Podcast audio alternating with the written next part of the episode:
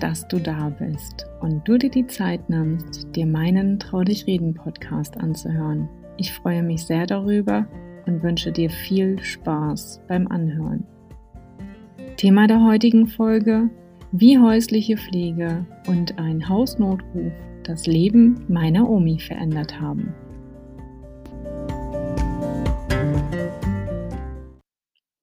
Wenn du plötzlich in die Situation gerätst, dir Gedanken machen zu müssen über häusliche Pflege oder Pflege veranlassen zu müssen, dann ist dies eine weitere Herausforderung und ein weiterer Schritt, der auch einen Einschnitt in dein Leben bedeutet. Ob du das nun gerne hören möchtest oder nicht.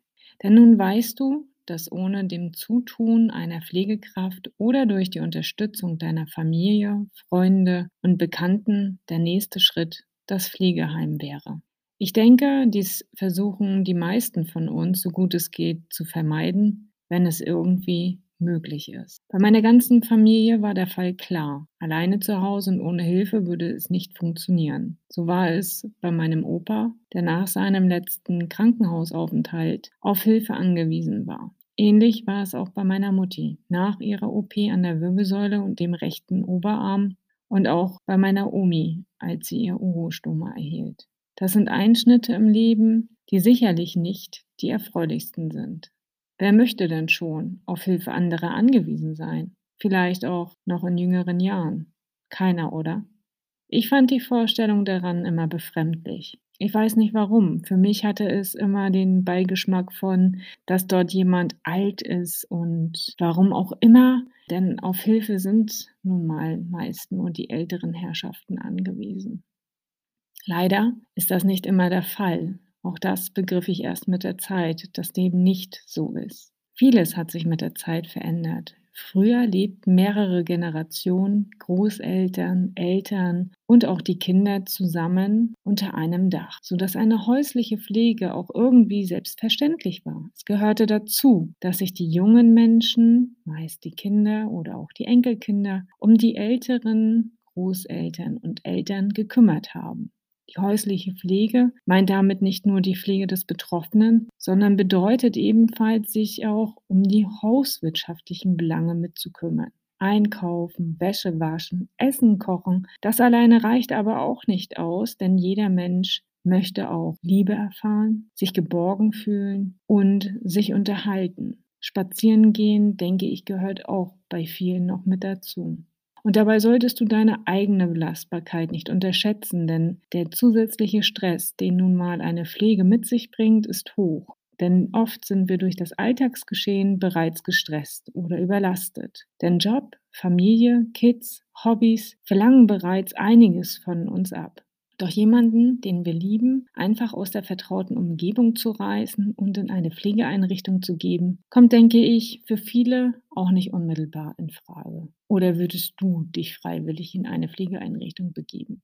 Ich für meinen Teil auf gar keinen Fall. Ich würde alles versuchen, es so lange, wie es nur irgendwie möglich ist, herauszuzögern, um in meinen eigenen vier Wänden sein zu können. Und die häusliche Pflege muss ja nun nicht für immer sein. Es kann auch gut sein, dass du diese nur nach deinem Klinikaufenthalt benötigst und sobald du wieder genesen bist, diese gar nicht mehr brauchst. Dies war zum Beispiel bei meiner Mutti der Fall. Wir haben uns innerhalb der Familie und mit den Freunden zusammen so aufgestellt, dass die häusliche Pflege durch uns, aber auch durch einen ambulanten Pflegedienst erfolgte. Denn ganz ehrlich, es gibt auch Bereiche, in denen es notwendig ist, professionelle Hilfe zu haben, die die Betroffenen unterstützen, aber auch die Angehörigen entlasten. In meinen Augen hat es auch etwas mit Respekt und Privatsphäre zu tun. Als es meiner Mutti besser ging, kam nun auch nicht täglich der ambulante Pflegedienst. Mit Verlauf des Krankheitsbildes änderte sich das. So war mit dem Voranschreiten des Krankenbildes auch häufiger die Unterstützung des ambulanten Pflegedienstes erforderlich. Rückblick. Entlassung meiner Omi aus dem Klinikum. Bei meiner Omi war es anders. Als sie nach ihrer letzten OP das Klinikum verließ, war sie alleine. Sie hatte keinen Mann mehr, der ihr im Alltag tatkräftig unter die Arme greifen konnte. Für eine Zeit kam dann meine Tante aus Australien angereist, um bei ihr sein zu können. Von da an hatte meine Omi immer Unterstützung. Zum einen von ihren Brüdern, die sich rührend um sie kümmerten, ihr mit dem Einkauf halfen, gemeinsam mit ihr zu Mittag aßen und mit ihr Zeit verbrachten.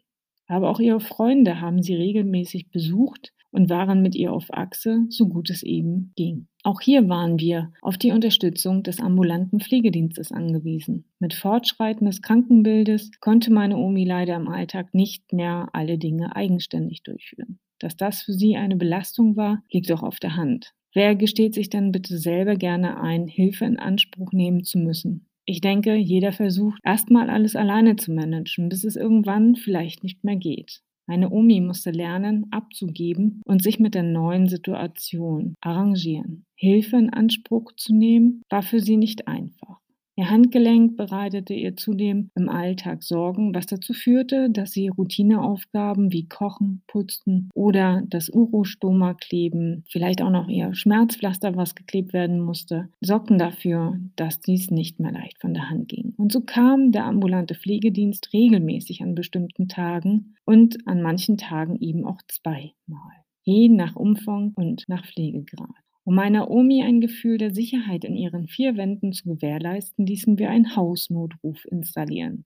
Dazu bedarf es nicht viel. Eine Funkarmbanduhr oder eben eine Kette. Es gibt unterschiedliche Möglichkeiten. Die Uhr trug meine Omi gewöhnlich in ihrer Wohnung, um im Fall eines Sturzes auf den Knopf der Uhr zu drücken und dann damit einen Notruf abzusetzen. Weiterhin bedarf es einer Basisstation. Innerhalb kürzester Zeit meldete sich die Zentrale, um sich nach dem Zustand des Betroffenen zu erkundigen. Die Notrufzentrale ist 24/7 besetzt und es liegen die wichtigsten Informationen vor. Name, Krankheitsbild, wichtige Medikamente und die entsprechenden Notfallkontakte, die je nach Situation kontaktiert werden. Ebenfalls der Rettungsdienst. Wichtig ist, darauf zu achten, dass nach der Installation des Systems ein Probenotruf abgesetzt wird, um zu prüfen, ob alles entsprechend installiert wurde und auch einsatzfähig ist. Kannst du sicherlich vorstellen, auch meine Omi ist es passiert, dass sie unbewusst auf den Knopf an ihrer Uhr gekommen ist und sich dann erschrocken hat, als eine fremde Stimme sie beim Namen nannte. Wenn du einen anerkannten Pflegegrad hast, dann wird dieser Hausnotruf in der Regel von den Kassen finanziert. Wer bietet denn überhaupt diese Hausnotrufe an? Nun, es gibt einige. Malteser, Deutsches Rotes Kreuz, die Johanniter, Caritas und der Arbeiter-Samariter-Bund. Also es gibt einige, die in diesem Bereich gut aufgestellt sind. Wie kostenintensiv ist ein solcher Hausnotruf?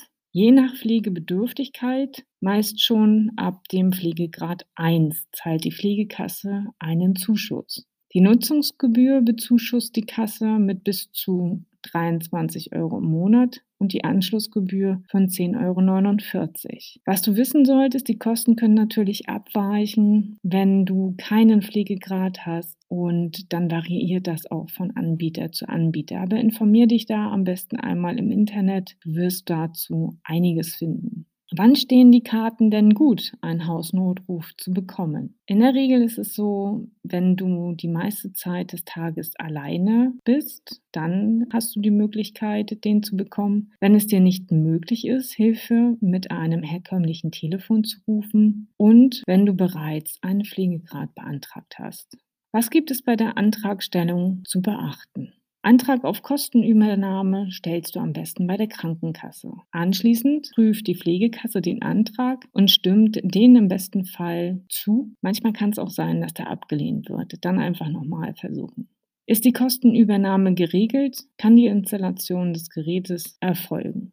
Noch ein kleiner Tipp am Rande. Die Kosten für so einen Hausnotruf sind auch von der Steuer absetzbar als haushaltsnahe Dienstleistung. Und dabei spielt es auch keine Rolle, ob sich der Betroffene in seinen eigenen vier Wänden aufhält, im Seniorenwohnheim oder im betreuten Wohnen. Was passiert mit dem Hausnotruf, wenn du ihn nicht mehr benötigst? In diesem Fall war es bei uns wie folgt. Ich habe die Zentrale über die Basisstation kontaktiert und ihnen mitgeteilt, dass dieser Hausnotruf nicht mehr verwendet wird und dass er abgeholt werden kann. Die Johanniter waren damals so hilfsbereit und haben mir ein Päckchen geschickt, ein frankiertes Päckchen, schon vorbereitet, sodass ich das Equipment dort nur noch reinlegen brauchte, ein Anschreiben rein und das Ganze abgeschickt habe, das lief reibungslos und wirklich super. Kann ich nur so sagen. Und würde ich auch wahrscheinlich in der Regel genauso wieder machen. Ist denn ein Hausnotruf sinnvoll? Ganz ehrlich, zu Beginn war ich schon skeptisch, ob das alles so funktioniert wie beschrieben. Doch tatsächlich ist das System super. Und wenn der Alarm abgesetzt wird, ist beim ersten oder zweiten Klingeln schon jemand an der Leitung, der sich nach dem Wohlbefinden des jeweiligen erkundigt. Das schafft natürlich Sicherheit, nicht nur für den Betroffenen, sondern auch für die Angehörigen. Wichtig ist dabei natürlich, dass die Uhr oder auch die Kette getragen werden. Meine Omi ist beispielsweise immer öfter unkontrolliert kontrolliert gefallen. Und dafür war dieses System Gold richtig. Wichtig ist eben, dass du daran denkst, dir die Funkuhr wieder anzulegen und auch die Kette wieder anzulegen, wenn du dich duschen warst, wenn du dich an- und ausgezogen hast. Auch wenn die Uhr wasserdicht ist, oder manchmal vergessen die älteren Herrschaften, sie dann wieder anzulegen, beziehungsweise sie auch einfach dran zu lassen während der Dusche. Und gleiches gilt eben auch für die Kette. Sicherheit in den eigenen vier Wänden ist in meinen Augen gerade im Alter, aber auch bei unheilbaren Krankheiten essentiell. Informiere dich über die Möglichkeiten, die es dir ermöglichen, zu Hause in deiner vertrauten Umgebung weiterleben zu können. Es lohnt sich allemal. In diesem Sinne, meine Lieben, das war meine 17. Podcast-Folge. Hab eine schöne Zeit und bleib gesund. Bis dahin, deine Caroline.